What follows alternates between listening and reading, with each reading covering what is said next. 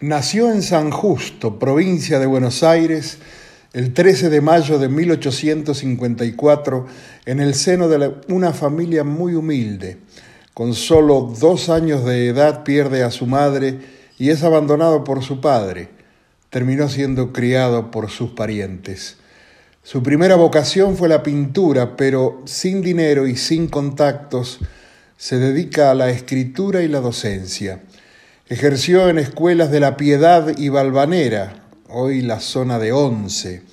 Poco después se trasladó a La Pampa y fue maestro en Mercedes, Salto y Chacabuco.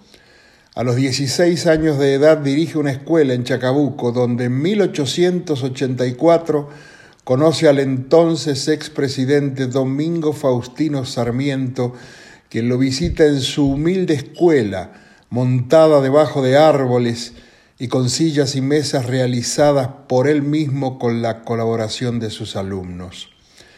Allí lo visitó el padre del aula con motivo de la reciente sanción de la Ley de Educación 1420 para interiorizarse sobre los distintos maestros populares que daban clases en el campo. Luego de la visita lo ponderó públicamente. Semanas después es destituido por no poseer un título habilitante.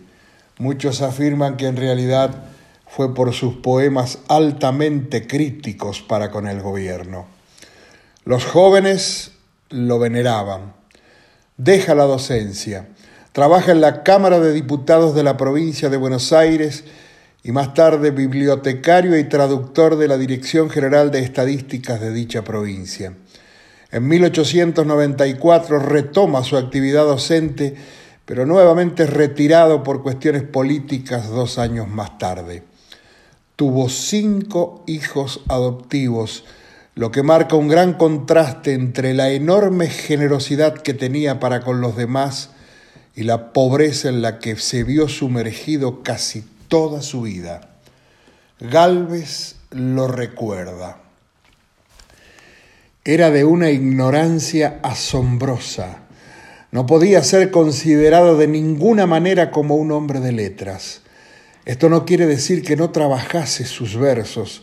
Al contrario, vivía dedicado a ellos, corrigiéndolos, perfeccionándolos. No escribía con claridad ni sencillez, pero el retorcimiento de sus frases no era resultado de su cultura literaria, sino de su singular visión del mundo.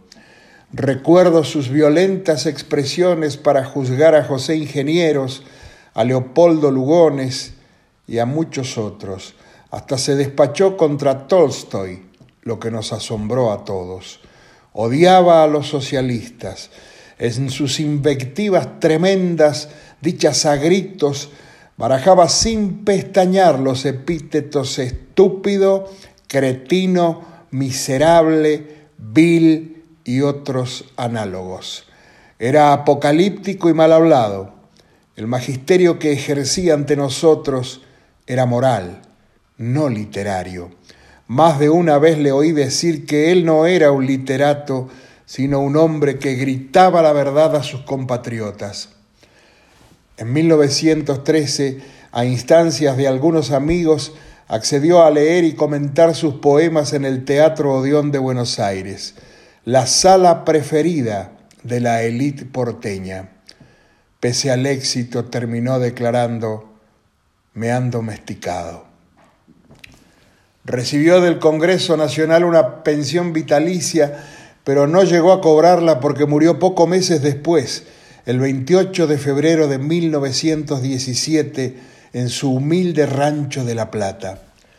Él fue quien escribió entre cientos de poesías aquella que decía, no te des por vencido ni a un vencido, no te sientas esclavo ni a un esclavo, trémulo de pavor, piénsate bravo y acomete feroz, llama al herido, ten la tenacidad del clavo enmohecido que ya viejo y ruin, vuelve a ser clavo, y no la cobarde estupidez del pavo que amaina su plumaje al primer ruido.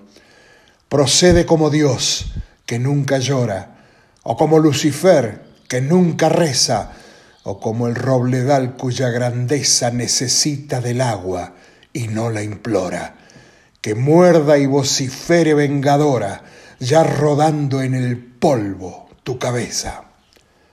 Hablamos de Pedro Bonifacio Palacios, alma fuerte para todos.